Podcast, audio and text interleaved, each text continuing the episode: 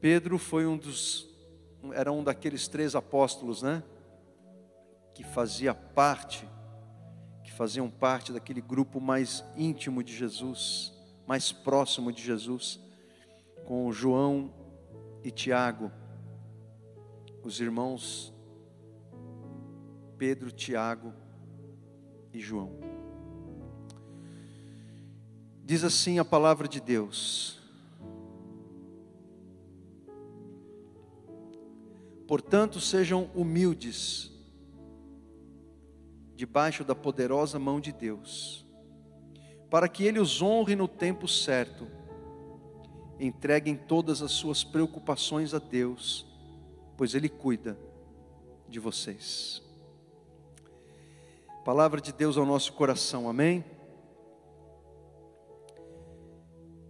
Quando Pedro escreveu essa carta, irmãos, os destinatários dessa carta estavam enfrentando, estavam começando a enfrentar uma forte perseguição do Império Romano, por causa da sua fé em Jesus.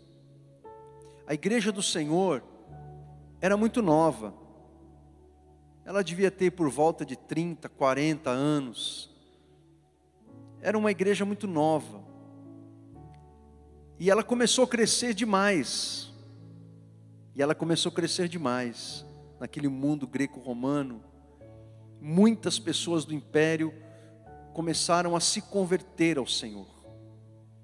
E quando eles se convertiam ao Senhor, eles abandonavam aquela velha, aquela velha vida que eles viviam quando eles se convertiam, te convertiam ao Senhor, eles abandonavam os deuses romanos, os deuses gregos. E aquilo causava uma certa estranheza naquela sociedade daquela época, do primeiro século da igreja cristã. Então os cristãos, os irmãos, eles começaram a sofrer uma forte perseguição. Nero era o imperador daqueles dias, dessa carta de Pedro. Você que conhece a história de Nero, você deve imaginar um homem totalmente doido, maluco, com problemas mentais, certamente. Ele se divertia ao ver os cristãos sendo torturados, decepados, queimados vivos. Essa era a diversão de Nero. Uma coisa terrível.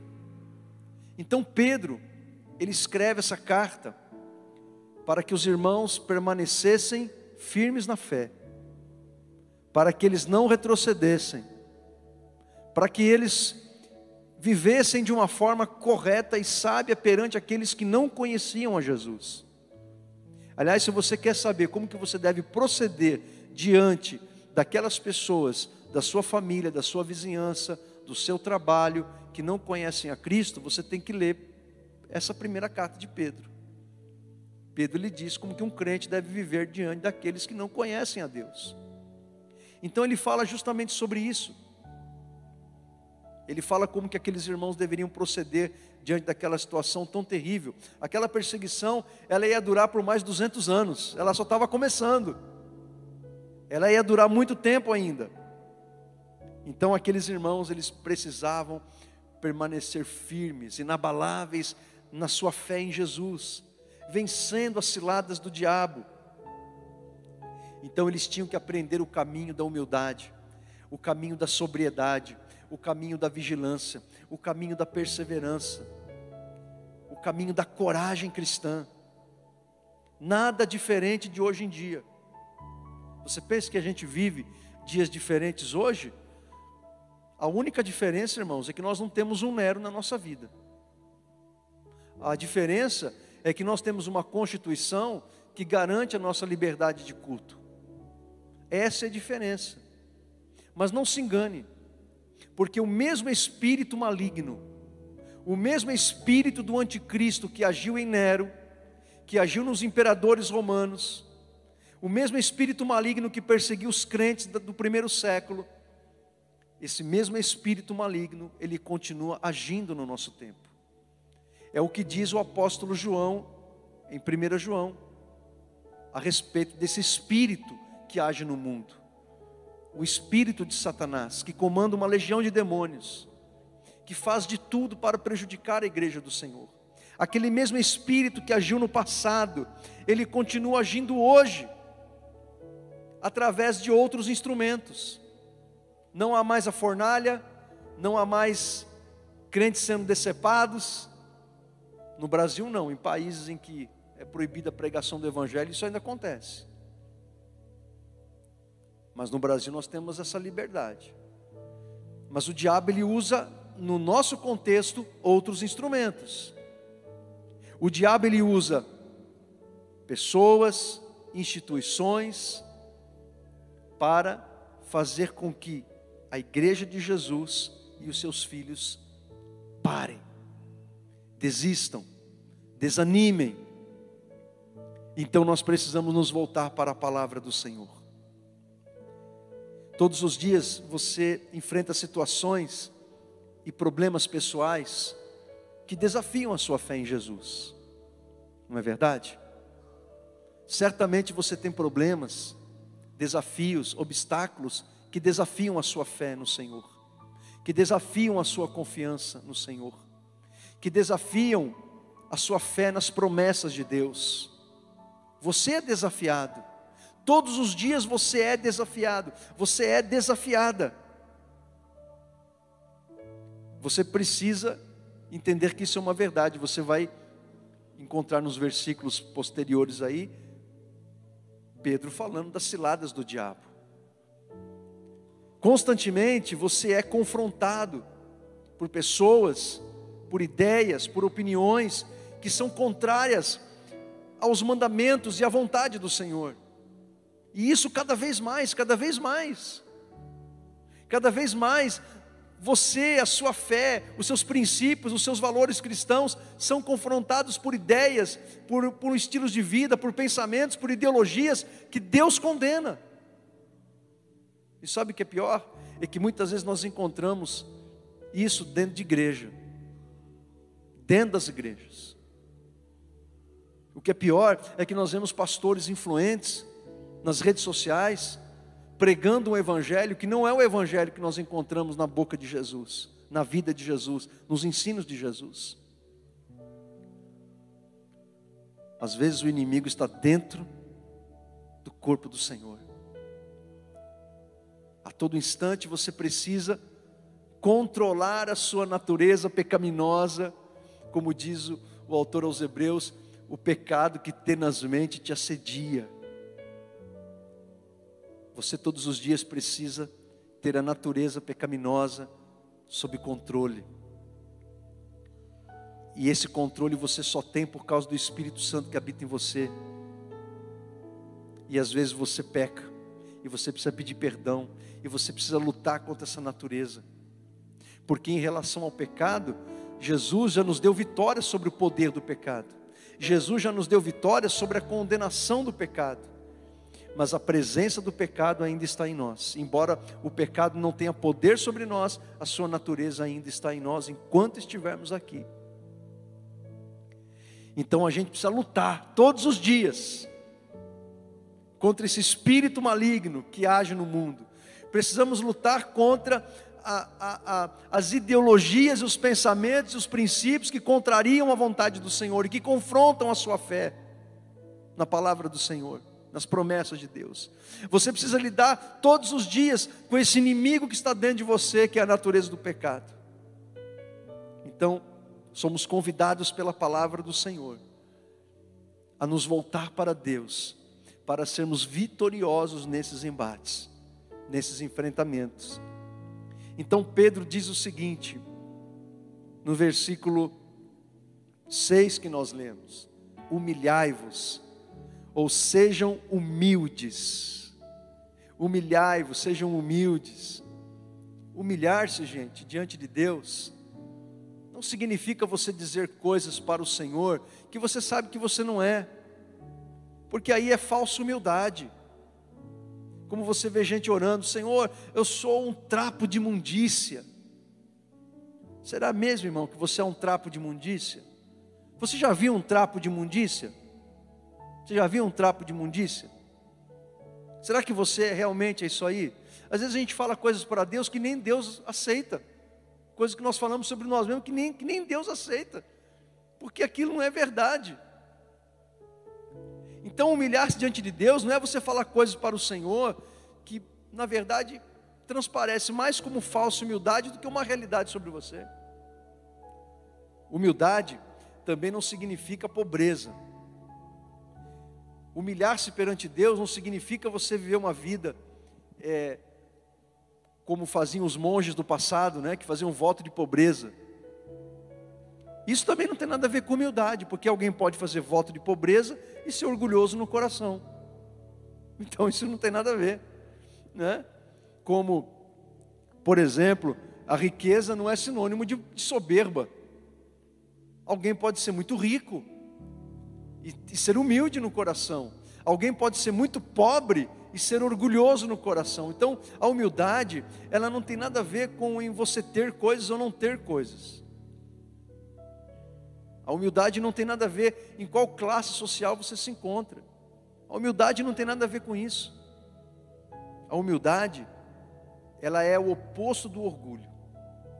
A humildade é o oposto da soberba. A humildade é o oposto da vaidade. A humildade a que Pedro se, se refere é o resultado da descoberta e da consciência de que tudo o que somos provém de Deus. Este é o princípio da humildade cristã. É a gente reconhecer que tudo o que somos, tudo o que temos, provém do Senhor. Eu me humilho na presença de Deus, porque eu sei que eu dependo dEle, que eu preciso dEle.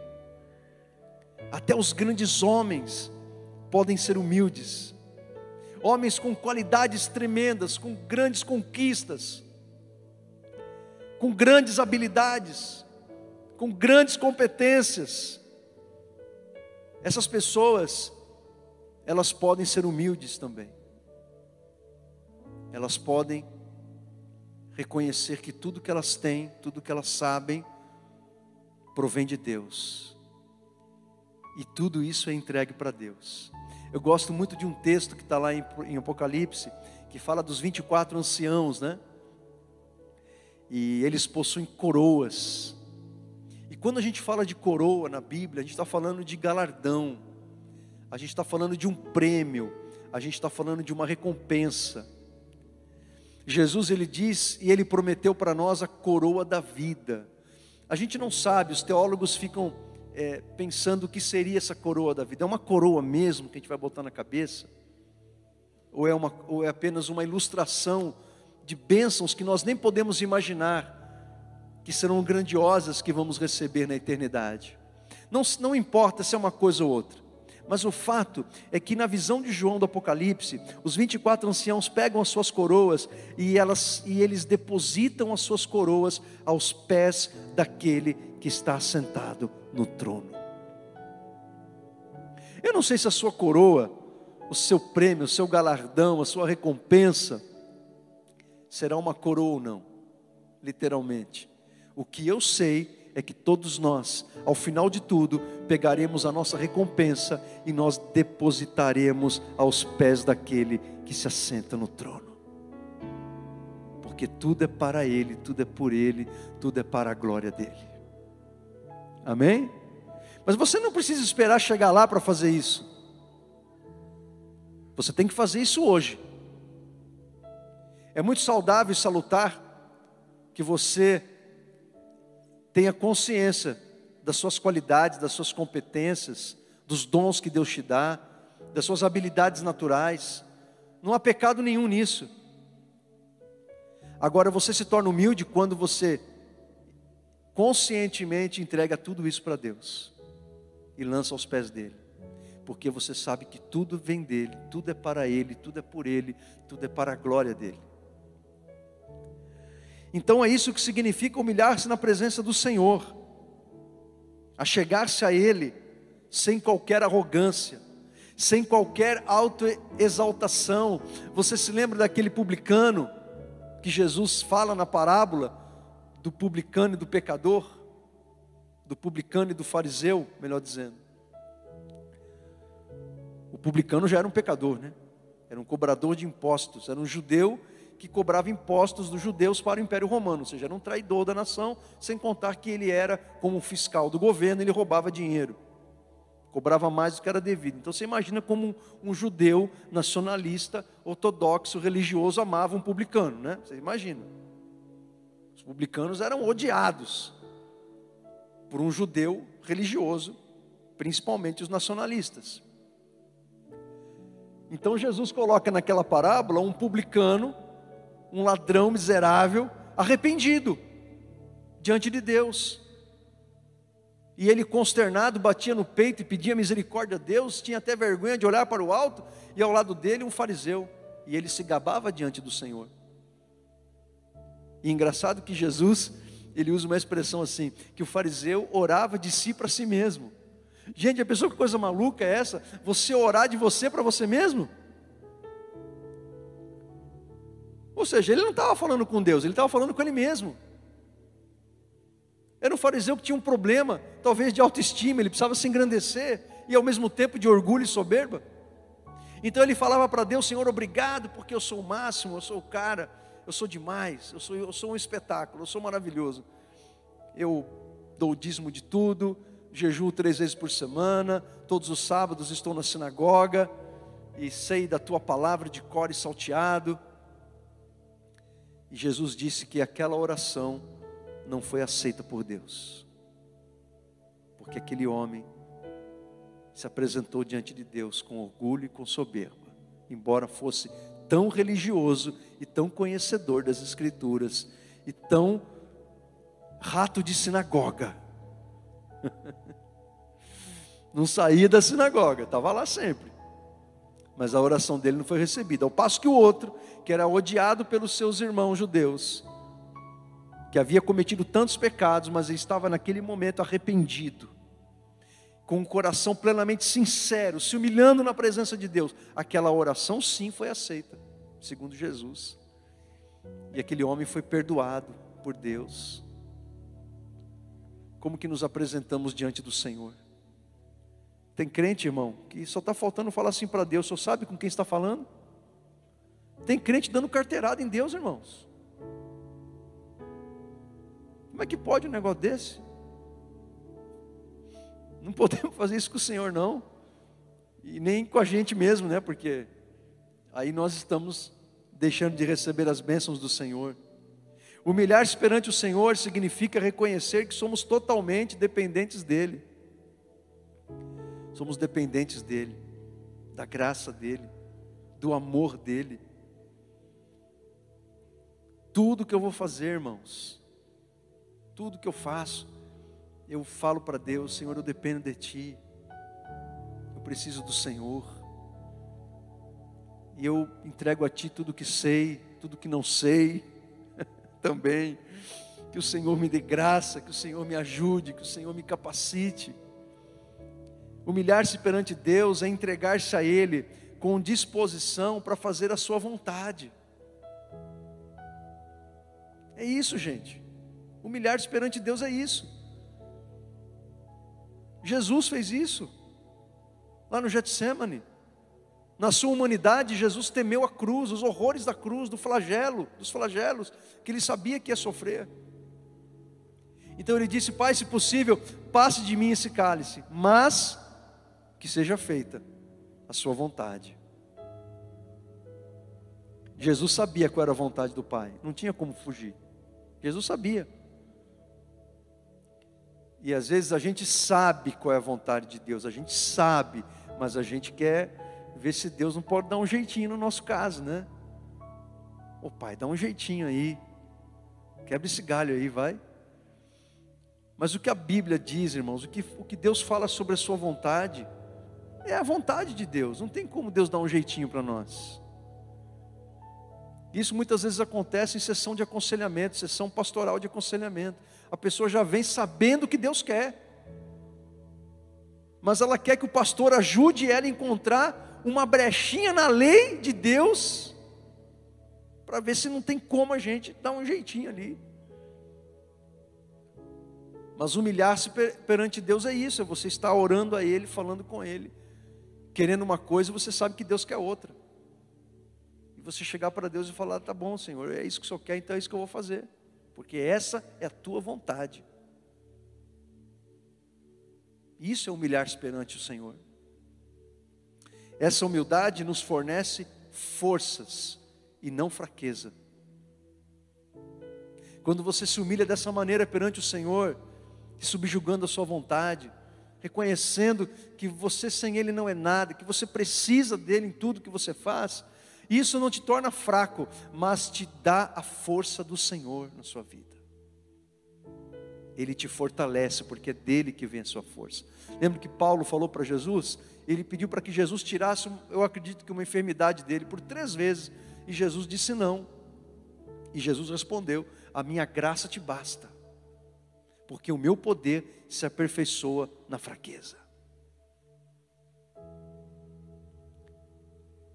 O poder de Jesus se aperfeiçoa em nós na nossa fraqueza. Ou seja, nos tornamos mais fortes, mais capazes, não porque somos bons, mas porque Deus está em nós. Amém? Humilhai-vos, portanto, sob a poderosa mão de Deus, debaixo da poderosa mão de Deus. Isso não significa, gente, que Deus tem uma mão como nós, como a nossa, um braço como o nosso, um pé como o nosso. A Bíblia fala dos pés de Deus, da mão de Deus, da boca de Deus, do olho, dos olhos de Deus, mas isso é apenas uma linguagem metafórica que Deus utiliza para a gente entender o agir dele na nossa vida, porque Deus é um espírito, gente. Jesus falou isso. Deus é um espírito, João capítulo 4, está escrito lá. Deus é espírito, e importa que os seus filhos, seus adoradores, o adorem em espírito e em verdade. Deus assumiu a forma humana em Jesus, é por isso que Jesus está no céu hoje à direita do Pai, o Deus Todo-Poderoso, na na forma humana sendo Deus. Mas Deus, o Deus triuno, ele não tem um corpo a não ser na pessoa de Jesus agora, a partir do momento que ele se fez homem. Mas Deus é um espírito, Jesus está em espírito lá, e nós, quando formos no céu, chegarmos no céu, nós teremos um corpo espiritual semelhante, semelhante ao que Jesus tem hoje. Por isso que ele é o primogênito dentre os mortos. Ele foi o primeiro a ressuscitar, para nunca mais morrer. É o que vai acontecer com a gente na nossa ressurreição e no arrebatamento da igreja. Mas o que, que eu quero dizer com isso? Que essa expressão da mão de Deus indica o que? Ação. Deus agindo. Porque a mão é o órgão da ação, das realizações, das coisas que fazemos. Não é? Então Deus realiza coisas grandes e poderosas em meu favor, em seu favor. É aquilo que Pedro, é aquilo que Paulo fala em Efésios capítulo 3, que Deus é poderoso para fazer infinitamente mais aquilo que pedimos ou aquilo que pensamos. Ele é poderoso para fazer muito mais, muito mais daquilo que você está pedindo para Ele, daquilo que você pensa que Ele vai fazer. Ele pode fazer muito mais. É dessa, quando Pedro fala da poderosa mão de Deus, Pedro está falando deste poder divino de fazer grandes coisas na sua vida. Nos humilhamos debaixo desta poderosa mão de Deus, porque nós somos necessitados dele, somos necessitados do seu agir em nosso favor, para que ele nos honre, para que ele nos exalte no tempo certo não somos merecedores da honra de Deus, não somos merecedores de qualquer exaltação do Senhor, mas Ele faz isso quando nos humilhamos na presença dEle. E Pedro continua dizendo no versículo 7: lançando sobre ele toda a vossa ansiedade, ou entreguem todas as suas preocupações a Deus. Fique imaginando, irmãos, fiquem imaginando, imagine os destinatários daquela, daquela carta de Pedro. Aqueles destinatários, eles poderiam perder a vida a qualquer momento por causa do Evangelho. eles poderiam ter os seus bens confiscados, eles poderiam ter o seu pai de família, ou a sua mãe, ou os seus filhos raptados e mortos. Havia um medo que pairava o coração daqueles irmãos, uma expectativa de que alguma coisa ruim pudesse acontecer a qualquer momento. E o que Pedro está dizendo é: não lutem com as armas do mal, lutem com as armas do bem, se humilhem perante o Senhor e entreguem as suas preocupações a Ele. Entreguem as suas ansiedades ao Senhor. Se eu perguntar aqui agora, fizer uma pesquisa, e posso até fazer e dizer e perguntar o seguinte agora para você: há alguém aqui nessa manhã que não tem nenhuma preocupação a respeito de nada na sua vida? Tem alguém levante a mão, porque se houver, vou pedir para que você ore por mim, porque você é uma pessoa muito, você deve ser um anjo, alguma coisa assim, sei lá, um ser celestial que Deus mandou, né? E você está entre nós. Há alguém aqui que não tem nenhuma preocupação de nada, de nada, absolutamente nada. Talvez você esteja aqui exatamente agora, nesse culto, em que você está ouvindo esta mensagem do Senhor para você, e quem sabe o seu coração ou a sua mente estão voltados lá para essa preocupação, para alguma preocupação, para alguma ansiedade que você deixou lá fora, quem sabe na sua casa, quem sabe na sua família, quem sabe nos seus negócios, quem sabe em algum relacionamento. E Deus está dizendo para você nessa manhã: lance sobre mim a sua preocupação, entregue as suas preocupações a mim, diz o Senhor para você. Essas palavras de Pedro nos lembram muito o que escreveu o autor aos Hebreus no capítulo 4. Não temos sumo sacerdote que não possa se compadecer das nossas fraquezas, antes, Jesus foi tentado em todas as coisas, a nossa semelhança, mas sem pecado. Acheguemos-nos, portanto, confiadamente junto ao trono da graça, a fim de recebermos misericórdia e acharmos graça para socorro em ocasião oportuna. Nós temos um Deus que nos socorre, que nos ajuda, que nos abraça, que nos acolhe nos momentos difíceis Pedro usa esse termo, lançando a nossa ansiedade, entregando as nossas preocupações. O verbo lançando, entreguem, lá no grego denota um ato realizado de uma vez por todas. Ou seja, quando você entrega, você entrega. O termo usado por Pedro lá no grego, ele está dizendo o seguinte: entrega e deixa. entregue e deixe lá. Não é assim, ó, vou entregar, vou entregar um, uma coisa para você, mas ó, vou entregar, mas eu vou pegar de volta, hein? Vou entregar, mas vou pegar de volta. Não. É entregar e deixar mesmo. É entregar, virar as costas e deixar o negócio lá. É isso que Pedro está falando. Toda a nossa vida todos os nossos fardos, todas as nossas preocupações, todas as nossas ansiedades, todas as nossas dúvidas, todos os nossos medos, todas as nossas inquietações devem ser entregues a Jesus como uma carga que não podemos mais suportar. Uma carga que nós não podemos mais suportar. Tem crente, tem irmão, tem irmã que está carregando uma carga que ela não pode mais suportar. E ela fala para Deus: Deus, eu entrego para ti, mas na verdade ela não entregou ainda. E está difícil de levar esse negócio, não está, irmão? Sim ou não? Porque há situações na nossa vida que Deus quer que a gente faça alguma coisa. Tem coisa que a gente tem que fazer, e tem coisa que a gente tem que entregar e esperar que Deus faça. E mesmo as coisas que a gente tem que fazer, a gente também tem que entregar e confiar. Você está entendendo? Sim ou não? O profeta chegou para a viúva e falou assim: ó, você quer ter a sua dívida paga, então você vai fazer o seguinte: você vai pegar o azeite que tiver lá com suas vizinhas, ou as vasilhas que tiver das suas vizinhas, e o azeite que você tem, você vai derramando nessas vasilhas das vizinhas. qual que era o papel da mulher? Pegar as vasilhas emprestadas e derramar o azeite naquelas vasilhas. Esse era o papel dela. O papel dela não era fazer o milagre. O milagre era o papel de Deus. Então, à medida que você faz o que Deus te pede, Deus ele vai agindo com você.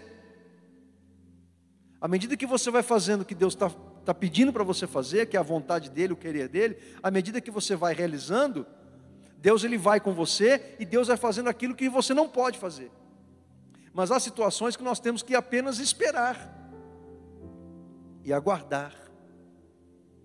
E tanto numa situação como outra, a gente tem que entregar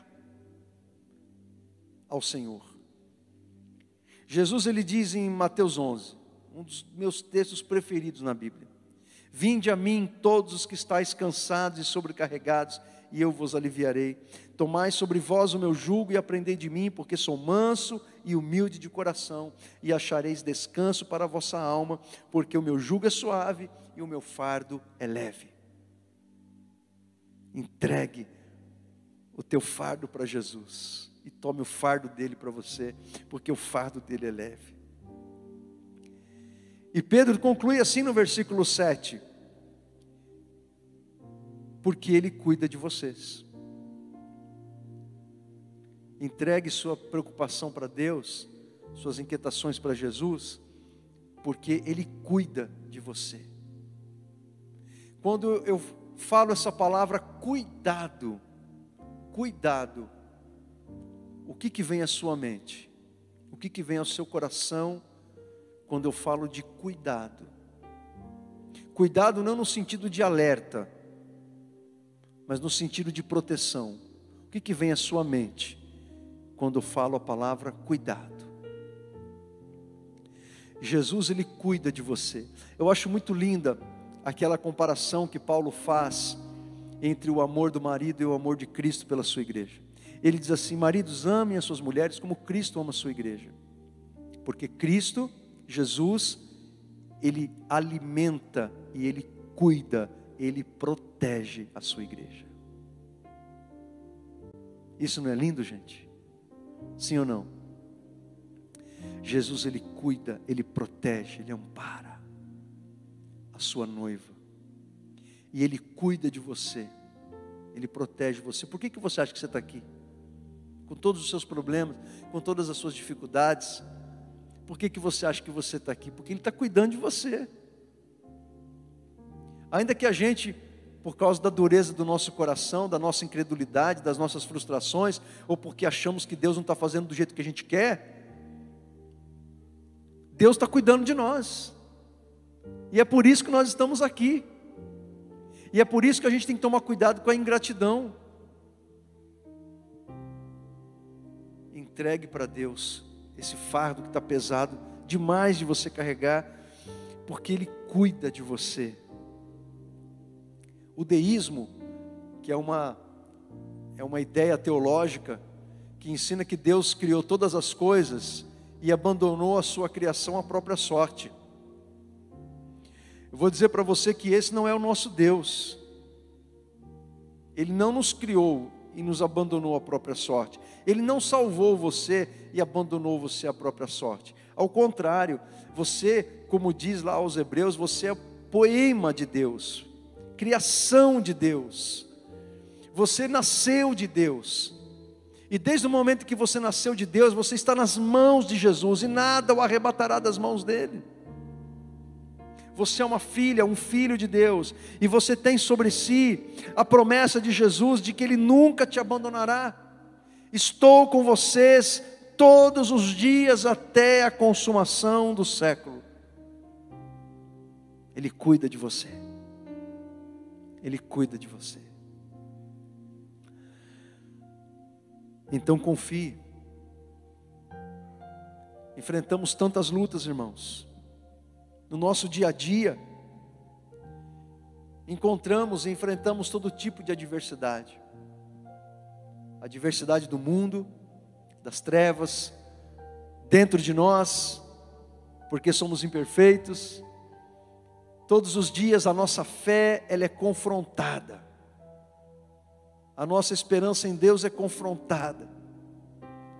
a nossa confiança no Senhor é confrontada.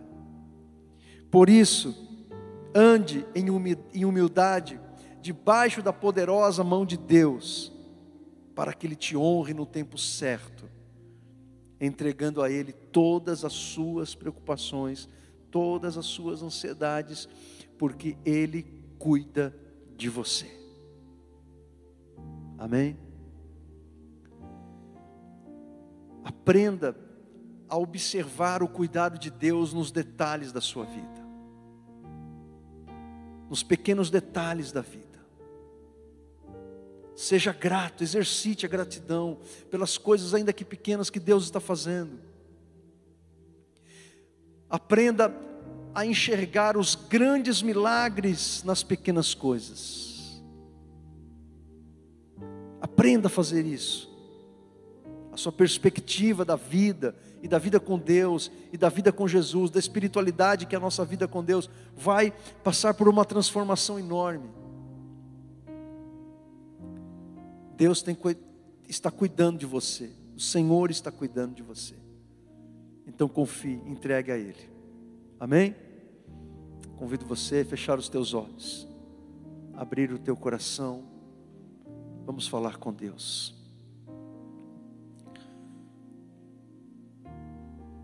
Senhor, nosso Deus, nosso amado, bendito Pai. Queremos colocar em tuas mãos as nossas vidas o que somos e o que temos, porque somos necessitados de Ti. Somos conscientes de todas as coisas boas e positivas que existem em nós. E por isso, Senhor, nós rendemos tudo o que somos e temos ao Senhor, porque tudo vem de Ti, tudo é para a Tua glória, tudo é para o Teu louvor. Entregamos a Ti o nosso coração, Senhor. Entregamos a Ti a nossa vida. Os destinatários, Senhor, desta carta que nós lemos, estavam apreensivos, estavam com medo, estavam talvez com saudades de queridos que haviam partido tragicamente. E o Senhor usou o teu filho Pedro para trazer orientação, edificação, sabedoria, direção e promessas do Senhor. E esta palavra vem para nós hoje, como um bálsamo do Senhor sobre a nossa vida, porque por motivos diferentes, muitos dos teus filhos hoje também estão enfrentando o medo no coração, estão enfrentando ansiedade, estão enfrentando a depressão, estão enfrentando a saudade, a dor da perda de pessoas queridas. Muitos dos seus filhos, Senhor, estão enfrentando lutas de todos os tipos, nos negócios, na família e lutas internas. O pecado, Senhor, tenazmente nos assedia. O diabo se levanta para nos tirar dos teus propósitos. O mundo, Senhor, que jaz no maligno, cada vez mais se afasta do Senhor a nossa fé é confrontada, a nossa confiança no Senhor é colocada à prova. Por isso, meu Deus, nesta manhã, nos colocamos, nos entregamos, nos humilhamos debaixo da Sua poderosa mão, que age em nosso favor. As suas mãos não estão encolhidas que não possa salvar, e nem os seus ouvidos tapados que não possam ouvir a nossa, o nosso clamor, a nossa oração. Meu Deus, toma em tuas mãos este teu filho, esta tua filha que clama ao Senhor, que entrega ao Senhor a sua vida, que entrega ao Senhor tudo o que tem, tudo o que é, entrega ao Senhor os seus dilemas, as suas ansiedades, as suas preocupações. Talvez haja pessoas aqui, Senhor, clamando por milagre, colocando diante do Senhor situações que nada podem ser feitas por nenhum ser humano, que somente o Senhor pode agir com a sua poderosa mão. Deus, que o Senhor venha intervir, que o Senhor venha fazer a tua obra, realizar a tua obra e trazer o um milagre, a restauração, a libertação. Oh meu Deus, em nome de Jesus, que as obras do diabo sejam desfeitas que toda obra do inimigo seja quebrada e destruída em nome de Jesus. Pai querido, que o teu espírito nos encha, que o teu espírito nos fortaleça, que o teu espírito transborde em nós, que o teu espírito encha o nosso coração de coragem, de bravura, de sabedoria, de intrepidez, que a palavra do Senhor esteja em nosso coração e nos nossos lábios. Porque o Senhor não nos tem dado um espírito de medo, de covardia, mas o Senhor tem nos dado um espírito de poder, de amor e de moderação. Senhor, entregamos a Ti o que somos e o que temos. Se há alguma coroa em nossas cabeças, nós depositamos aos Teus pés. Fique de pé, meu querido, minha querida, vamos adorar ao Senhor. Vamos nos humilhar perante a potente mão de Deus que age em nosso favor, porque nós necessitamos dEle, nós precisamos dEle.